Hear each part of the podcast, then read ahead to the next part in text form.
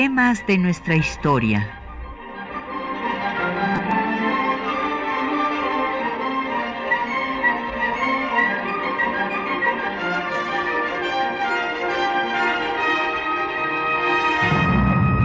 Un espacio que difunde el conocimiento del pasado para comprender nuestro presente. Programa a cargo de la maestra Patricia Galeana.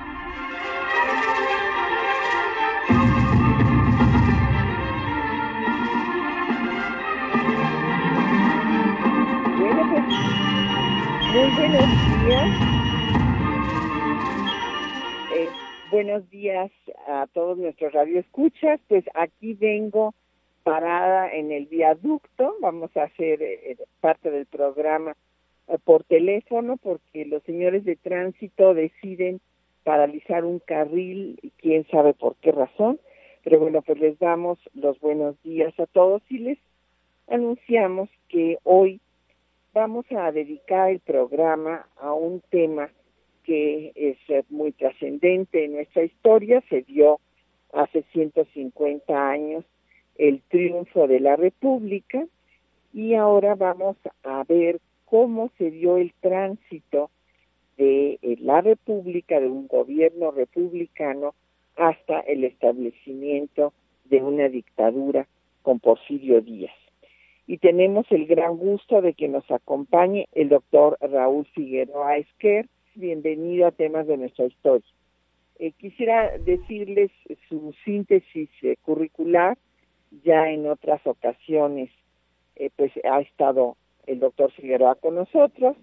Él se formó en la licenciatura en historia en la UNAM Después hizo su especialidad en historia contemporánea en la Universidad Complutense de Madrid y su doctorado en esta misma universidad española.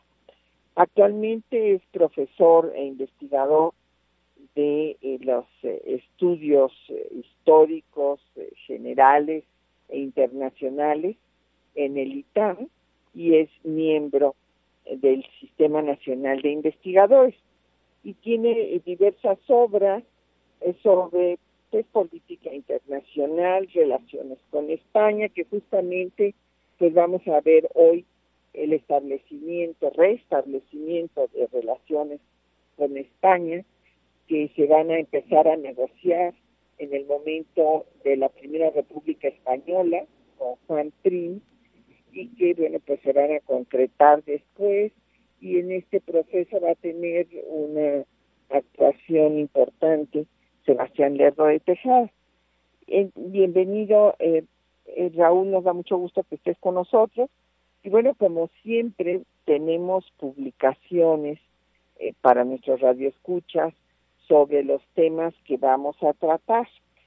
Y hoy, como vamos a ver, esta transición hacia la dictadura, un ejemplar de la obra de José C. Valadez, Porfirismo, Historia de un régimen, publicado por el Fondo de Cultura Económica en su edición más reciente, porque ya lleva varias ediciones, también hay una edición de la UNAM, y para quienes pues no alcancen, pues ahorita nada más nos donaron un ejemplar del porfirismo, tenemos un ensayo muy interesante de José C. Valadez también, eh, que se llama Topolobampo, Metrópoli Socialista de Occidente. Esta es una publicación eh, de la Brigada Cultural para Leer en Libertad de Paco Ignacio Taibo y este es una obra que nos habla de este proyecto socialista que se estableció en las costas de Sinaloa, allá en Topolobampo, y que eh, pues tuvo una corta vigencia de 1872 a 1891.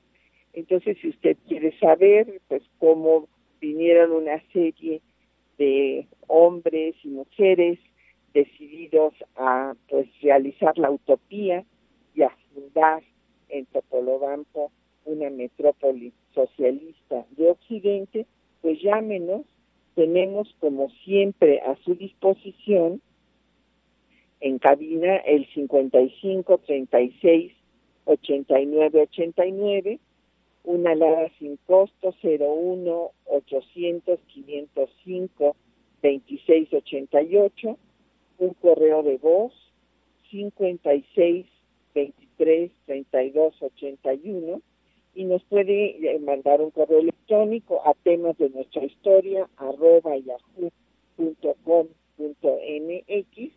y en Twitter estamos en arroba temas historia y en Facebook en temas de nuestra historia UNAM. Y el programa queda en línea en el www.radiounam.unam.mx.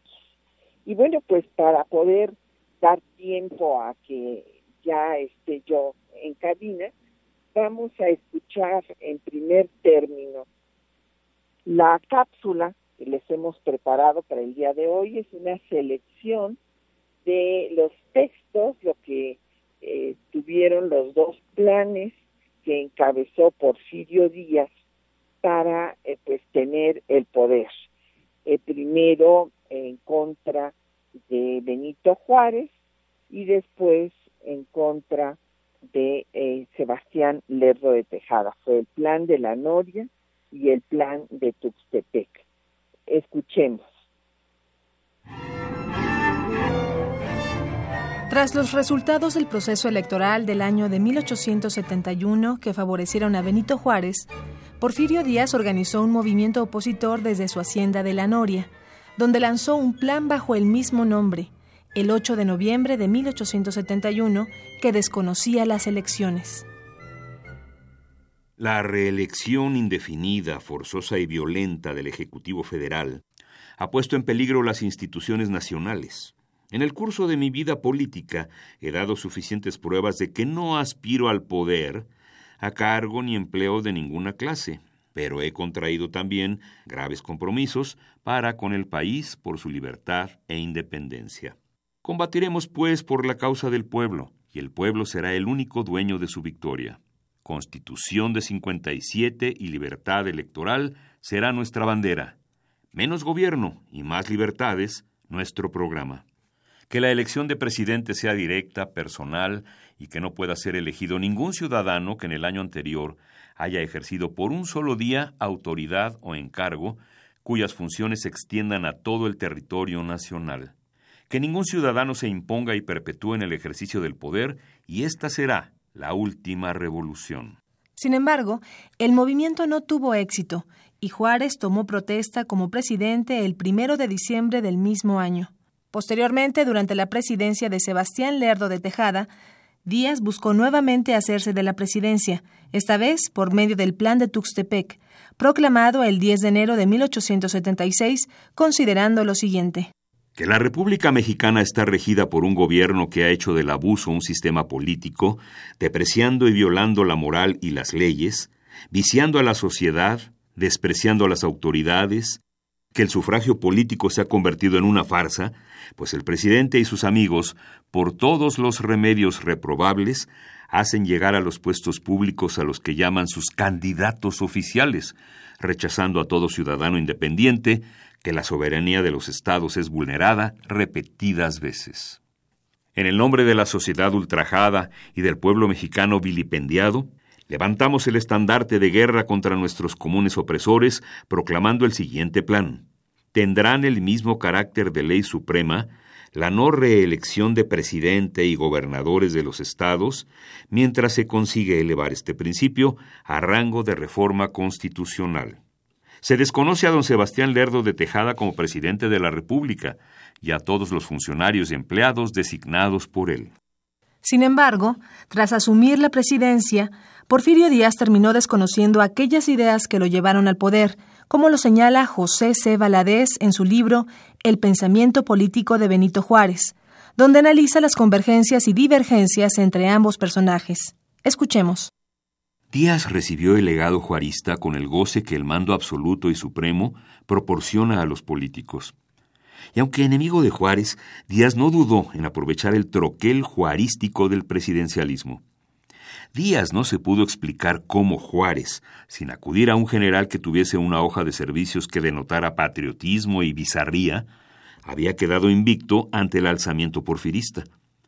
Históricamente se apunta al poder que Juárez dio al presidencialismo. Mientras Juárez gobernó al país, los pasos dirigidos a ese objeto no fueron sentidos por la nación, tanto por no creer ni haber experimentado los efectos de la acción disciplinaria, cuanto por la lentitud con que maniobró. En días, esos mismos pasos empezaron a notarse, debido a la prisa con que se abordó la empresa. Tanta rapidez y prontitud otorgó Díaz a la acción ardua y dificultosa de estabilizar el Estado, que tuvo necesidad de acudir a atropellos imperdonables. Olvidó Díaz que su proceder atacaba los derechos humanos. Juárez no necesitó recurrir a la violencia contra las personas de manera sistemática, ni tampoco acudió a reprimir el pensamiento, lo cual, por lo común, da la idea de un absolutismo absurdo y perjudicial para el buen nombre del gobernante.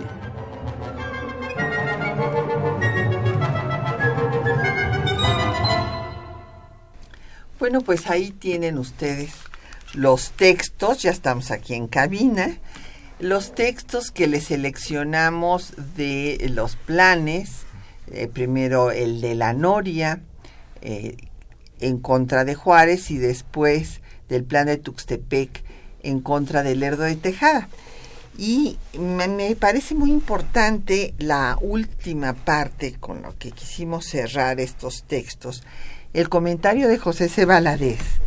sobre cómo eh, en este proceso, ese tránsito de una república a una dictadura, pues vamos a encontrar que Porfirio Díaz va a continuar todo lo que inició Juárez, pero lo va a hacer, como ahí dice Valadez, con mucha prisa, lo va a hacer en forma abrupta y desde luego la va a llevar al exceso.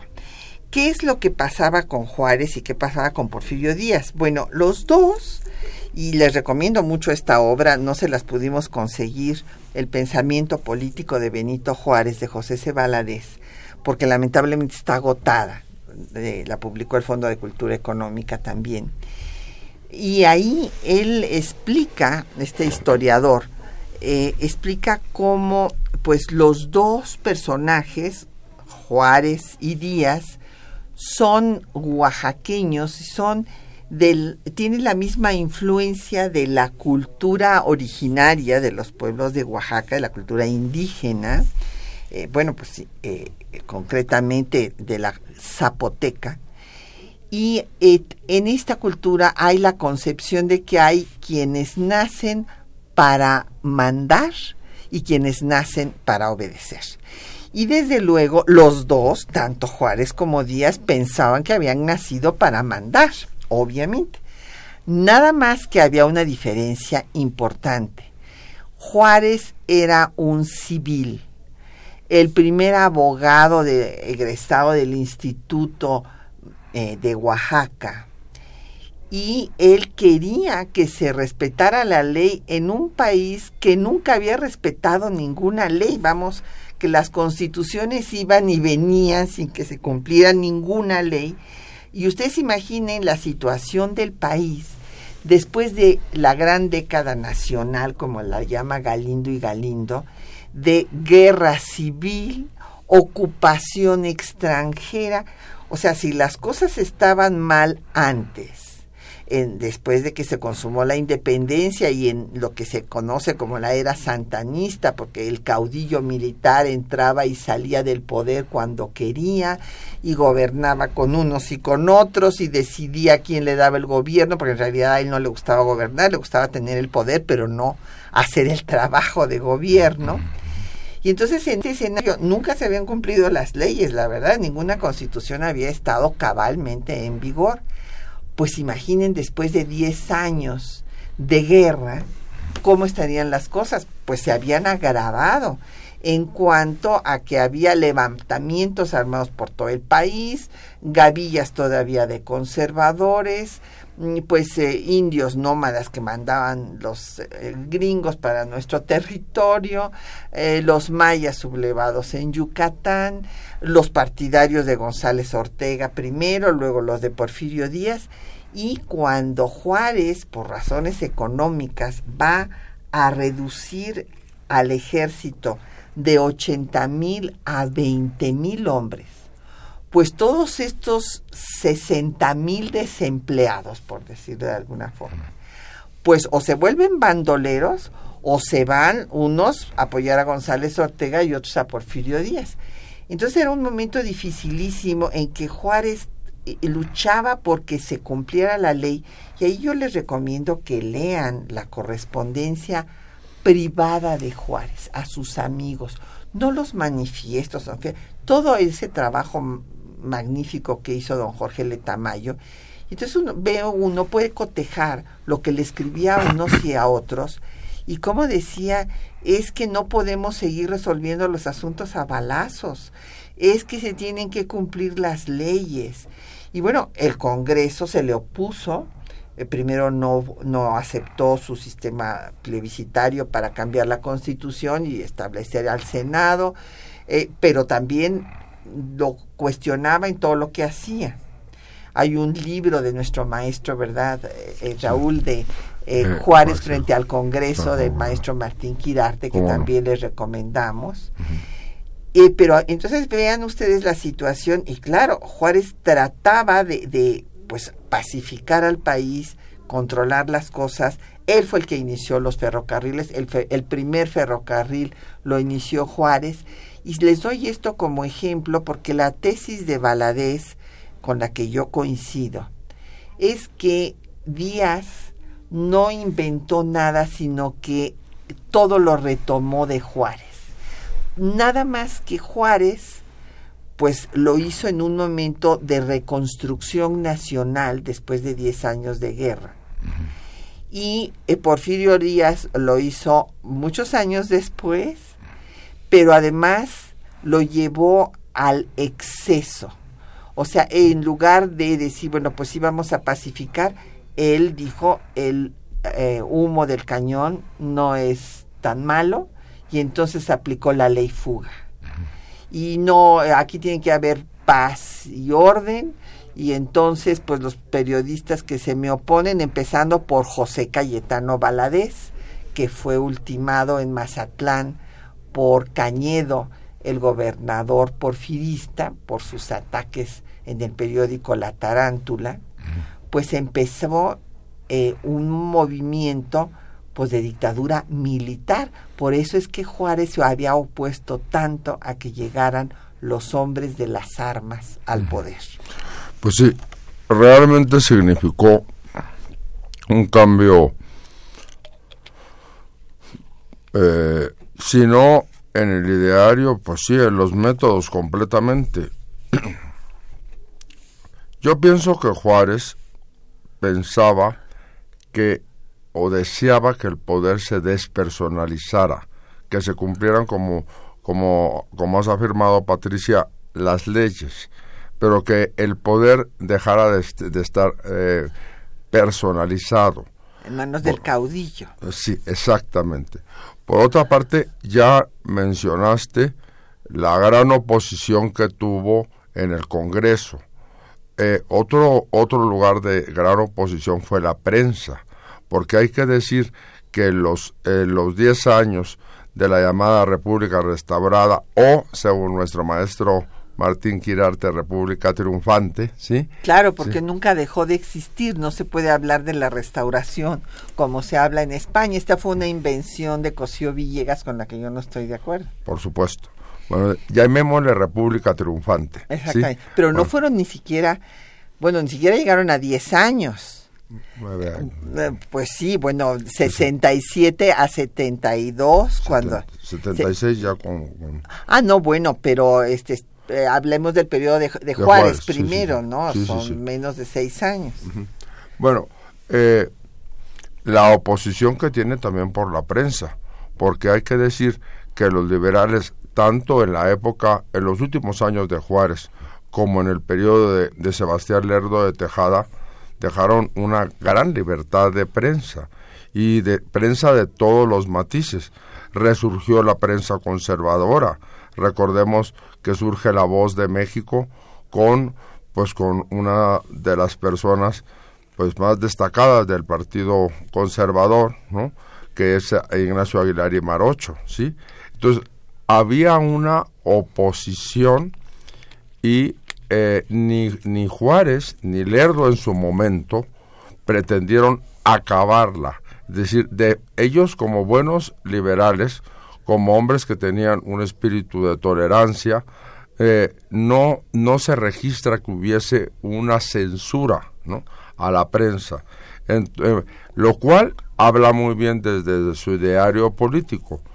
desde el punto de, desde el punto de vista de la, de la realpolitik, pues permitieron que de ahí surgiese una oposición y los que se van aglutinando en torno a Porfirio Díaz o otras personas que también aspiraron a la presidencia como José María Iglesias, sí, bueno, desde ahí empezaron estos núcleos opositores que no van, no lo van a hacer únicamente por la vía civil, sino como tú dijiste, por la vía militar.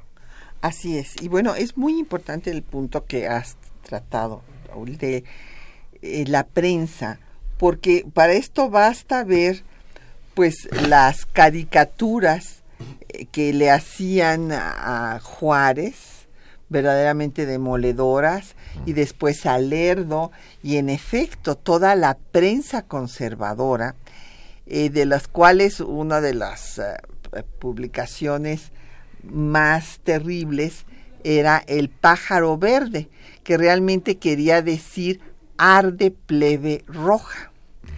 Esto lo descifró eh, Vicente Quirarte precisamente y el hijo de Martín Quirarte. Y bueno, el hecho es que estas eh, libertades pues no van con el espíritu castrense de que en el espíritu, los militares están acostumbrados a mandar y a que se les obedezca. Y si no se les obedece, pues hasta ahí llegaron los, de, los que desobedecen. Y esto es lo que va a empezar a hacer Porfirio Díaz desde el principio, porque haya, en fin, algunos, inclusive José Ceballos que habla de que es un proceso, pero sí es un proceso, pero es un proceso que si analizamos las cosas, empieza con mano eh, de hierro desde el principio, porque al, eh, el asesinato de José C. en Mazatlán es en el inicio del gobierno de Porfirio Díaz, no es en el final.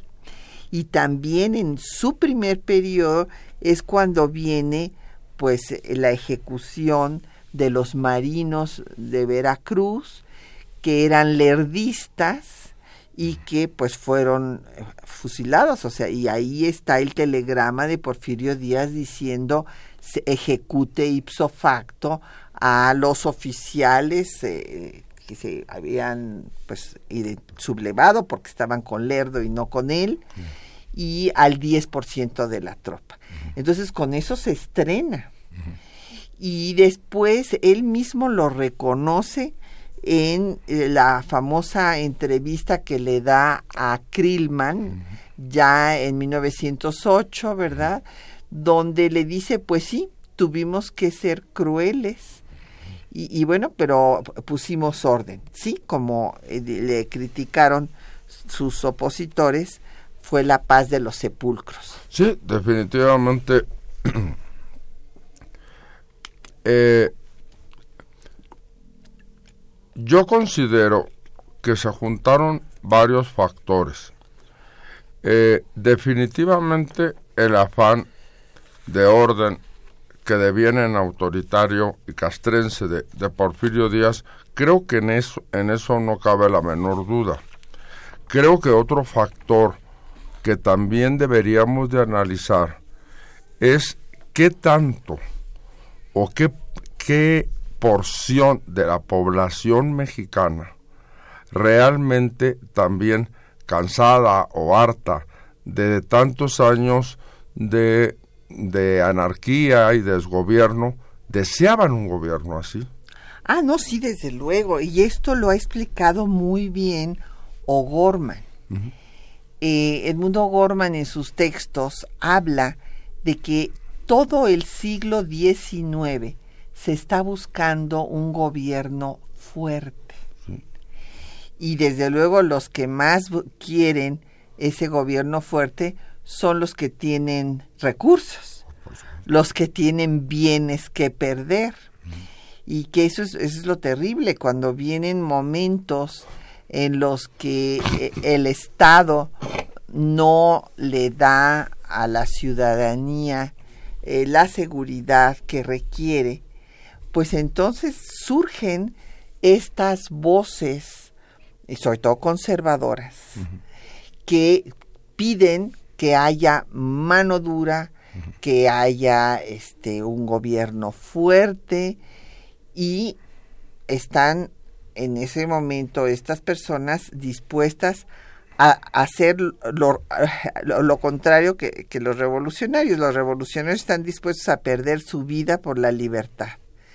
Y eh, estas personas llega un momento en que están dispuestos a perder su libertad para conservar su vida. Y entonces, claro, hablan de que se necesita un gobierno autoritario. Y aceptan, pues sí, a don Porfirio acabaron aceptándolo muchos. Y pues haciéndole el juego, eh, porque había subido con la bandera de la no reelección y se le olvidó ipso facto porque pues sí acabó su primer periodo y entonces bueno pues no se podía reelegir puso a su compadre Manuel González y entonces Manuel González ya le arregló todo para que se reeligiera eh, que sí podía haber reelección siempre sí pero que no fuera continua. Y ya después que fuera continua y, así sucesivamente y ya se siguió y se sintió el indispensable y, él asumía ese papel como que pues el pueblo de México no estaba preparado para la democracia y entonces él tenía que gobernar y pues sí gobernar con, con crueldad y mano dura como él mismo reconoció.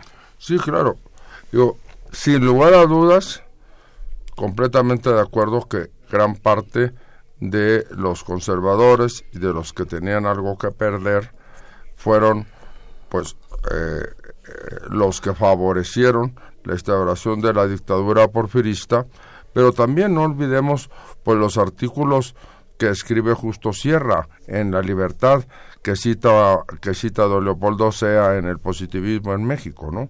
Ahí, bueno, una persona que era liberal, que devino, en positivista y que, y que formaba pues parte de todo un grupo de intelectuales encabezados primero por Gabino Barreda, pues están hablando también de la de lo que lo que se necesita es orden, ¿sí?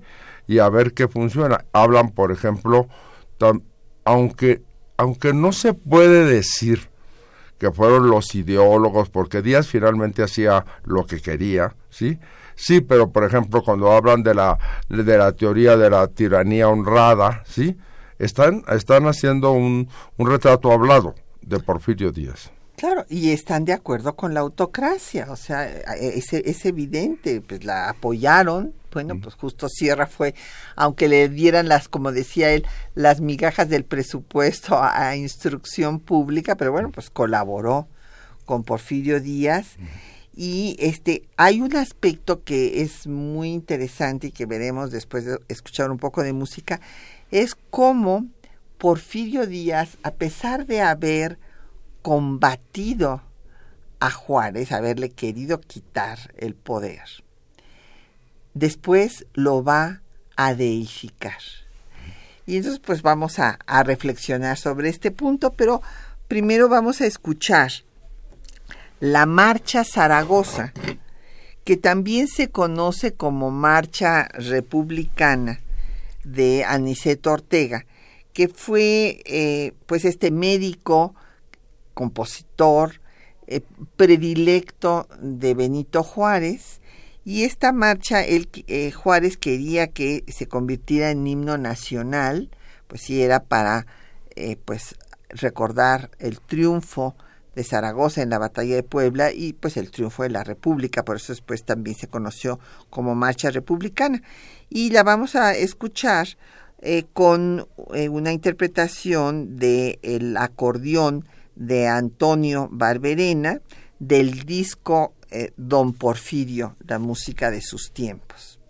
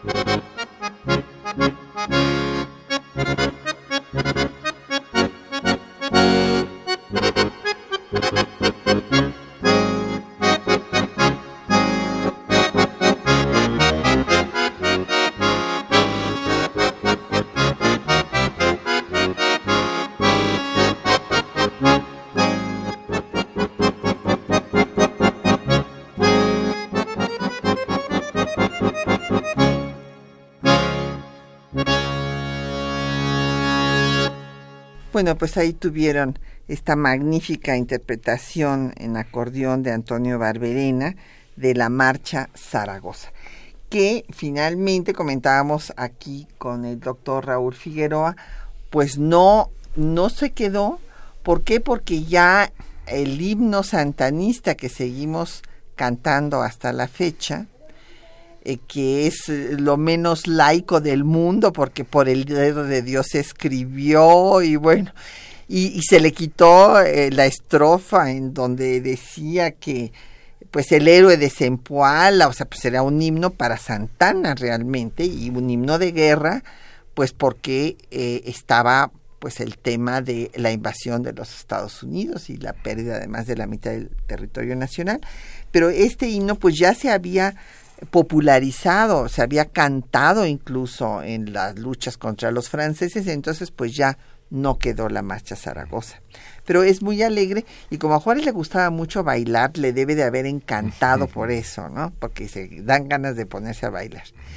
Pues nos han llegado comentarios muy interesantes, muy atinados. Don Agustín Mondragón de Cuauhtémoc nos hace todo un comentario dice que eh, pues las etapas de Juárez y de Porfirio Díaz son distintas y los métodos obviamente también son distintos.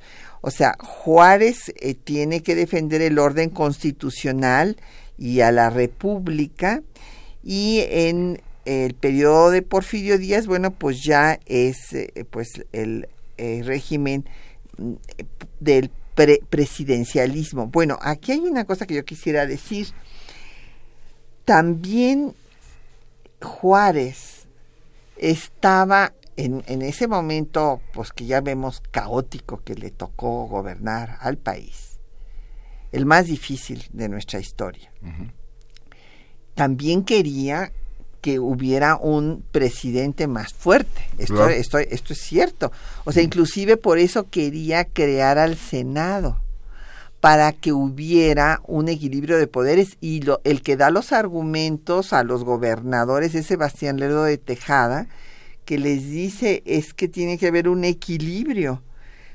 ¿Por qué? Porque el poder legislativo de una sola cámara pues era muy fuerte y el ejecutivo no tenía derecho de vetar sus decisiones, entonces pues era un eh, sistema en el cual el presidente quedaba muy limitado. Y, y, Juárez lo quiso cambiar esto, no lo pudo cambiar y ya lo va a cambiar Lerdo de Tejada, ya va a crear al Senado. Y después es muy curioso porque en uno de los planes porfiristas quieren suprimir al Senado en el de Rosario Aragón de, Morelos, que fue muy temprano. Eh, ¿Por qué? Porque la idea era que el Senado era un grupo elitista y de señores que se sentían aristócratas, etcétera, etcétera. No, no era popular el Senado.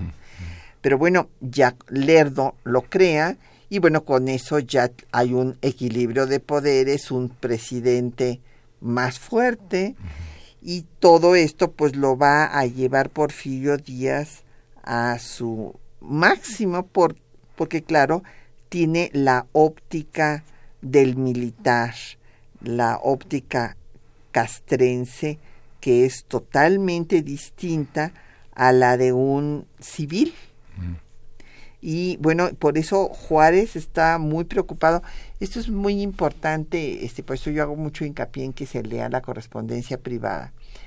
Porque Juárez dice en la eh, primera reelección, escribe a Domingo Goicuria, su amigo cubano, le dice que si hubiera atendido a su vida personal, que él se hubiera retirado pero que consideró su obligación pues em, eh, hacer la, la, reconstrucción del país porque estaba hecho pedazos. Eso es en la primera reelección. En la segunda reelección de Juárez, él argumenta en su correspondencia privada que eh, no podía permitir que llegara un militar al poder y que si él no se reelegía Díaz le iba a ganar a Lerdo. Bueno, en, en, esta, en esta reelección de, de 1871, bueno, evidentemente que el, más grande opositor era, era Porfirio Díaz, pero también estaba ya la facción lerdista. Entonces, eh, dijéramos, hay también una división de la familia liberal, ¿sí?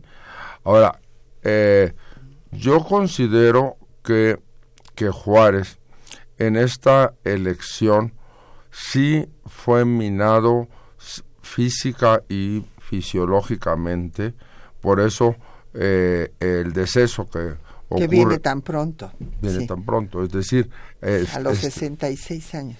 Pues, sí, digo, entonces, bueno, pues, eh, eh, y además ciertamente ganó con un con un pequeño margen, ¿no? este, eh, esta, esta elección del 71, lo cual hablaba pues que sí había una, una oposición a su persona de, de incluso dentro de la misma familia liberal. Claro, bueno, porque en realidad en la primera vuelta no gana ninguno de los tres candidatos, porque eh, pues los tres candidatos eran Juárez, Lerdo y Díaz y entonces el Congreso se convierte en colegio electoral y es el que le da el triunfo a Juárez. y, y, desde luego, pues eh, Díaz no acepta semejante decisión y se levanta en armas con el, con el plan de, de la Noria, ¿no? Que finalmente fracasa porque todavía en, en, ese momento no logra su objetivo y va a ser ya hasta después en contra del Lerdo de Tejada, eh, donde sí triunfa. Y por el fallecimiento de Juárez también. Claro, claro, claro, porque entonces, eh, pues sí, triunfa. Ah, eso es también importante decirlo. Primero, en la última reelección, que fue la segunda, de Juárez, habían, no había quedado definido el asunto, lo define el Congreso como colegio electoral, Porfirio Díaz no lo acepta, y después viene la elección, eh, entra como sustituto Lerdo, pero después vienen elecciones, y en esas elecciones ahí sí arrasa Lerdo. ¿Por qué? Porque todos los juaristas se unen a los lerdistas y entonces Porfirio Díaz tiene una minoría de votos. Son algo así como diez mil y fracción contra 608. Entonces, entonces ahí Lerdo pues, este, ganó totalmente y Porfirio Díaz tuvo que aceptar. Pero cuando acaba el primer gobierno de Lerdo y entonces eh, Lerdo también quiere reelegirse, pues es cuando Porfirio Díaz ya no lo acepta, ¿verdad? Y se levanta en armas con el plan de Tuxtepec, con el que ya va a triunfar. Claro. Sí, que eh, hay que decir que el plan de Tuxtepec, los estudiosos también de la ciencia política dicen, bueno, ¿qué fue esto? ¿Un golpe de Estado? Pues no, yo creo que fue una verdadera guerra civil, porque se combatió en lugares tan, tan distintos como Tamaulipas, como Puebla, Tlaxcala, Oaxaca, ¿sí? Es decir, fue una guerra civil. O sea, todos los militares, obviamente, se unieron a Porfirio Díaz y fueron 20 estados los que apoyaron el plan de Tuxtepec. Entonces, pues Lerdo no tuvo nada que hacer más que irse. Y es más, fue detenido eh, por los porfiristas y ahí Porfirio Díaz decidió perdonarle la vida y se fue al exilio a Estados Unidos. Eh, y este después inclusive querrá este pues reconciliarse y verlo porque estaba en Nueva York y, este y bueno y Lerdo no no estuvo de acuerdo. no no lo quiso recibir. Eh, eh, aquí don León David Casas Romero de la Venustiano Carranza nos dice que la diferencia eh, pues entre Juárez y Porfirio Díaz es que Juárez quiso pacificar al país por medio de la ley y bueno Porfirio Díaz pues por medio de las armas. Pues eso es un muy muy buen muy buena explicación de don León. Y también él nos pregunta si pues eh, Juárez eh, tuvo influencia en Madero. Yo la verdad eh, don León, yo creo que Juárez en quien tuvo mucha influencia fue en Carranza. Y hay más similitud entre Carranza y Juárez. Eh, por ejemplo, Carranza, hay, hay gentes que se confunden y que como lo ven siempre con el mismo uniforme, creen que es un uniforme militar. No, nunca aceptó tener un rango militar era su uniforme de trabajo, pues, porque no le gustaba andar con trajes eh, más que de vez en cuando. Hay muchas fotos en donde está con esta estas como camisola de botonadura, un tanto norteña, ¿no? Porque se usan allá en el norte así. Pero este Carranza jamás quiso eh, ser, por eso se llamaba primer jefe, no general, nunca y tampoco estaba de acuerdo en que hubiera eh, hombres de las armas en el poder. También nos habló eh, don José Guadalupe Medina de Nezahualcóyotl, eh, preguntándonos sobre el asilo del héroe de Tejada en Estados Unidos. Sí, bueno, pues es que allá lo, lo manda, bueno, lo manda al exilio Porfirio Díaz, o sea, le perdona la vida porque lo agarran pero pues tiene que salir del país. Josefina Cruz de Whisky que cuando podemos decir que inició la dictadura de Porfirio Díaz y desde el inicio de su gobierno fue malo. Pues fue una cosa, eh, yo diría, fue una paulatina eh, de endurecimiento, ¿verdad?, del régimen pero como ya di ejemplos, pues sí actuó con mano de hierro desde el principio, porque en su primer gobierno hubo periodistas asesinados y hubo eh, militares ejecutados. Dijo, esto es un hecho histórico, ahí pueden decir lo que quieran todos los neoporfiristas, pero esos hechos ahí están.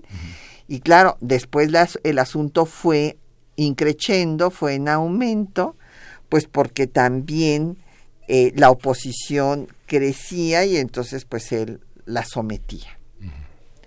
Vamos a hacer otra pausa para seguir escuchando este disco, eh, Don Porfirio, la música de sus tiempos, eh, con el acordeonista Antonio Barberena. Y ahora vamos a escuchar la canción mixteca. Bueno, pues acordándonos de los oaxaqueños de los que estamos hablando. Esta canción mixteca es de José López Alanís.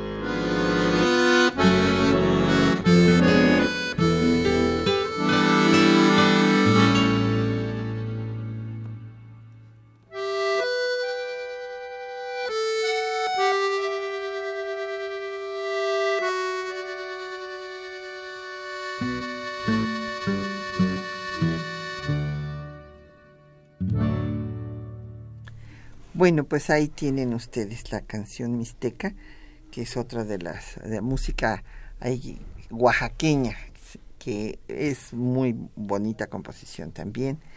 Y nos han llamado mm, muchos radioescuchas, les agradecemos a todos sus llamadas. Eh, don Jesús Ríos de la Miguel Hidalgo dice que si en la época que yo no estoy de acuerdo con que se le llame de la restauración, insistimos en el triunfo de la República sobre el imperio y la intervención francesa, que la división de poderes de manera formal eh, pues eh, estaba fragmentado con la presencia de los cacicazgos locales. Bueno, sí, don Jesús Ríos, eh, en efecto había una cantidad de caciques, pues acuérdese desde Vidaurri allá en el norte que lo tuvo que someter Juárez eh, separando a los estados que él había unido, a Coahuila, a Nuevo León, y así había caciques por muchas sí, partes. bueno, pues, este, incluso caciques que un cacique que, que, apoyaron a Juárez, como Luis Terrazas en Chihuahua, ¿no?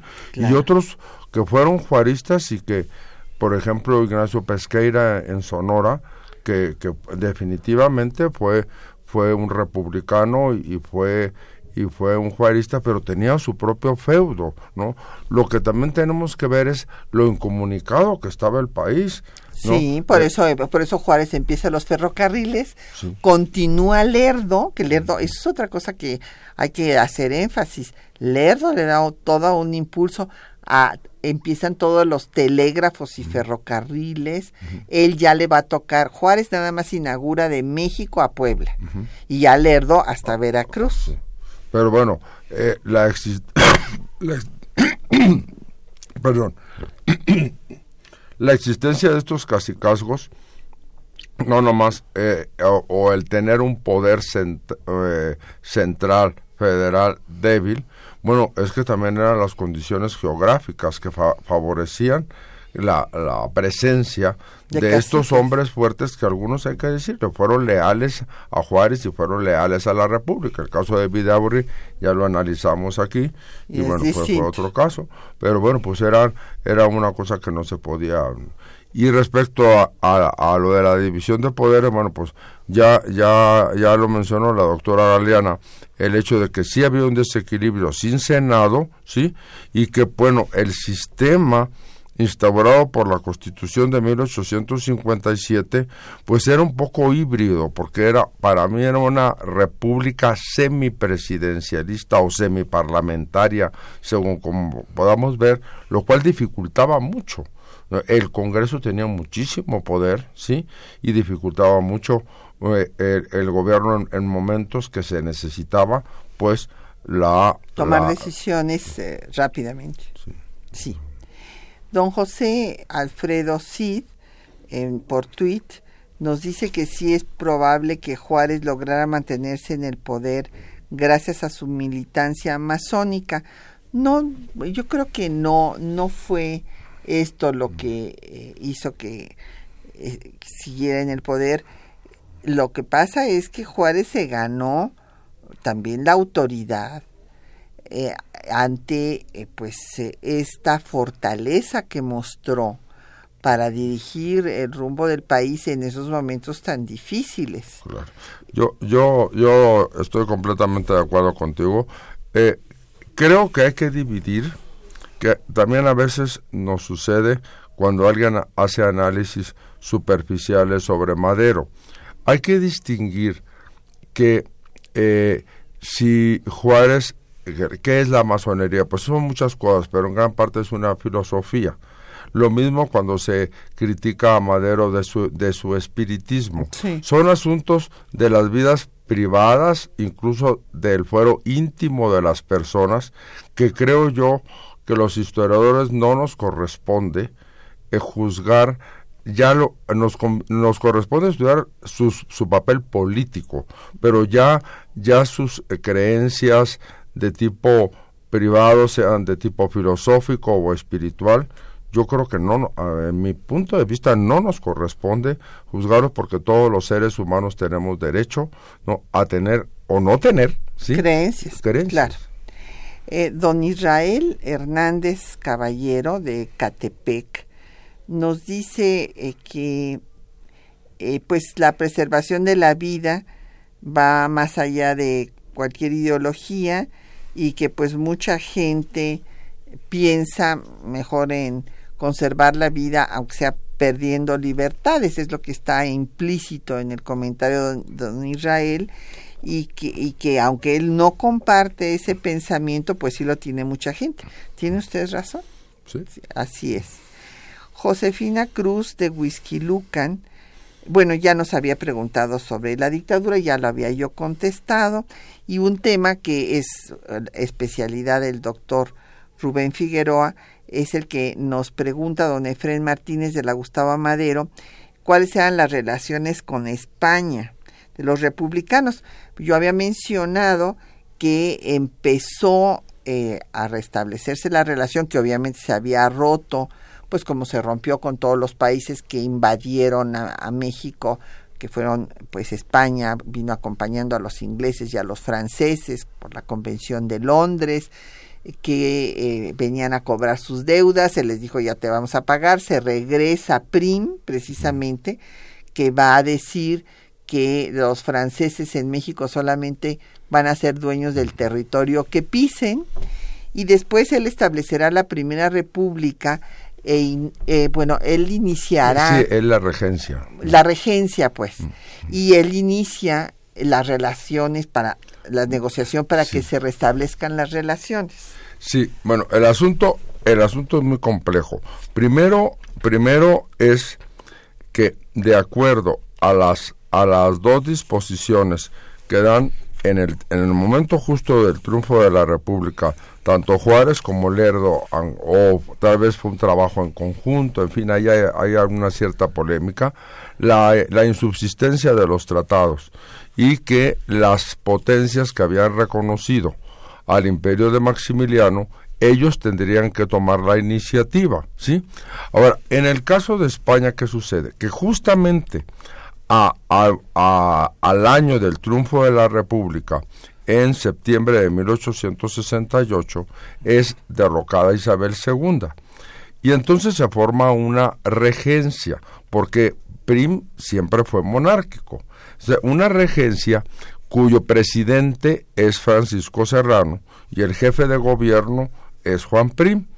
Eh, Juan Prim le escribe a Juárez tratando de que rápido se reanuden las relaciones. Pero al año siguiente, Prim, a lo que se está, 1870, lo que se está ocupando más es en buscar un rey democrático para España, que por fin, después de varias eh, iniciativas, lo logra con Amadeo de Saboya.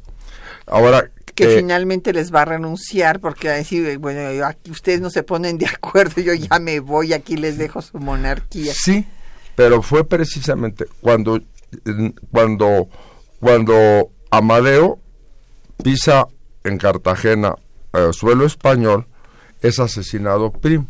Entonces se encuentra Amadeo que su gran valedor, que su gran, eh, bueno, sostén, pues ya, ya es, es, es una persona que, que ha, ha, desaparecido, ¿sí? De la vida, de la vida política. Pero Amadeo, en esos dos años que es, que es rey democrático de España, envía a Feliciano, a Feliciano Herreros de Tejada, ¿sí? para reiniciar unilateralmente las relaciones. Entonces lo recibe Juárez justamente en los días en que está a punto de ser esa, esa reelección, esa segunda reelección de la que hemos hablado. Y bueno, pues lo envía el, rey de España, lo, lo recibe, pero en ese momento no hay correspondencia. ¿sí? Entonces fue iniciativa de Amadeo el, el reiniciar. ¿Por qué? Porque por Cuba. Por Cuba. Por Cuba.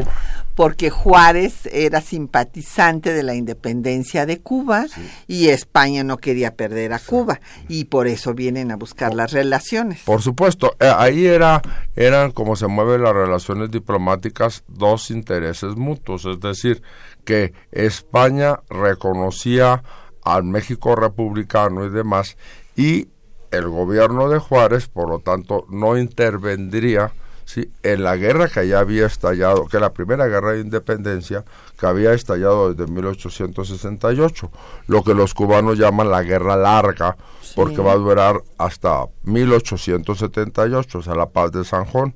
Entonces, bueno, pues estos fueron una especie de circunstancias que, claro, Lerdo sobre todo sabe que México no puede ya permanecer aislado que es muy peligroso tener únicamente una dependencia con los Estados Unidos. Claro, claro. Y bueno, el que tiene una labor muy importante en este restablecimiento de las relaciones con España va a ser Lerdo de Tejada, que tenía una gran simpatía por los españoles.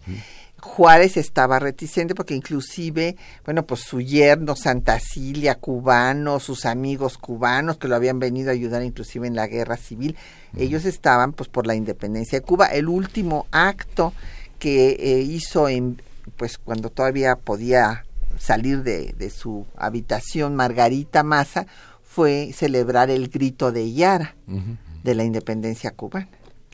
Entonces, bueno, pues ya nos tenemos que ir ha, sido un gusto que nos acompañes otra vez, Raúl. Muchas gracias. muchas gracias, Patricia, y muchas gracias a todos nuestros radioescuchas. Y pues eh, desde luego agradezco muchísimo a don Jorge Virgilio de Coyoacán, a eh, Taviro Ruiz de Cuauhtémoc, José Antonio Pérez de Catepec, Jesús Cervantes García eh, de Huehuetoca, a Rosano Velázquez de Gustavo Amadero, a Martín Catalán de Netzahualcoyot, a todos muchas gracias por sus llamadas y desde luego a los compañeros que hacen posible este programa, la lectura de los textos a cargo de Juan Estac y María Sandoval, en el control de audio tenemos el gusto de que esté don Humberto Sánchez Castrejón hoy con nosotros, en eh, la producción Quetzalín Becerril, en los teléfonos Erlinda Franco con el apoyo de don Felipe Guerra y Patricia Galeana se despide de ustedes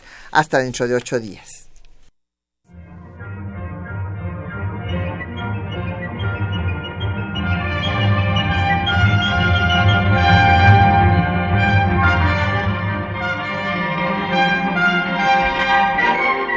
Temas de nuestra historia.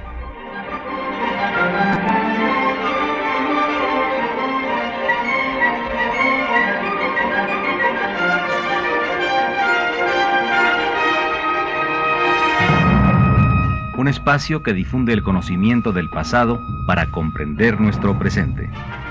Programa a cargo de la maestra Patricia Galeana.